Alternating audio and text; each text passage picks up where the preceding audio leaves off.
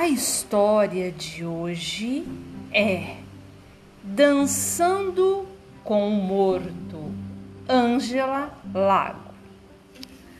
A viúva estava na cozinha com o filho, contando o dinheiro que tinha encontrado debaixo do colchão. Quando o marido, falecido fazia meses, apareceu e veio sentar-se à mesa com eles. A mulher não se intimidou. O que é que você está fazendo aqui, seu miserável? Me dá paz. Você está morto. Trate de voltar para debaixo da terra. Nem pensar, disse o morto. Estou me sentindo vivinho. A mulher mandou o filho buscar um espelho. Entregou ao morto para que ele visse a sua cara de cadáver. É, estou abatido. Deve ser falta de exercício, disse o falecido. E mandou o filho buscar a sanfona e convidou a mulher para dançar.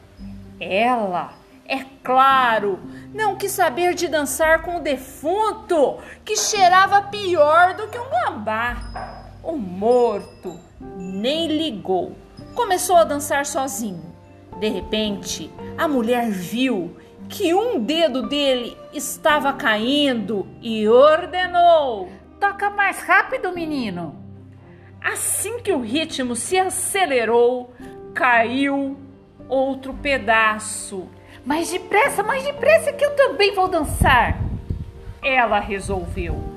E começou a requebrar e saltar e jogar a perna para o alto e a balançar a saia.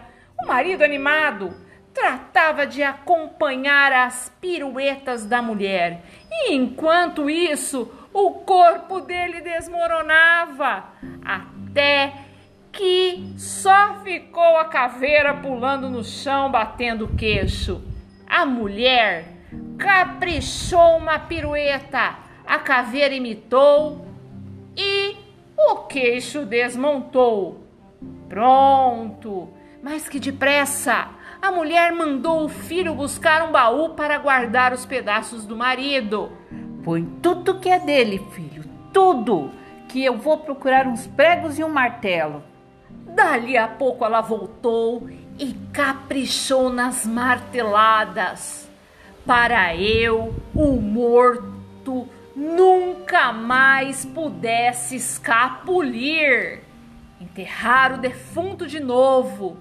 Depois jogaram bastante cimento, concreto, para que ele nunca mais saísse dali. Só no dia seguinte a viúva lembrou do dinheiro do marido que ele tinha deixado em cima da mesa. Cadê o dinheiro? Ué, mãe, não era para guardar tudo no baú? Tudo que fosse dele?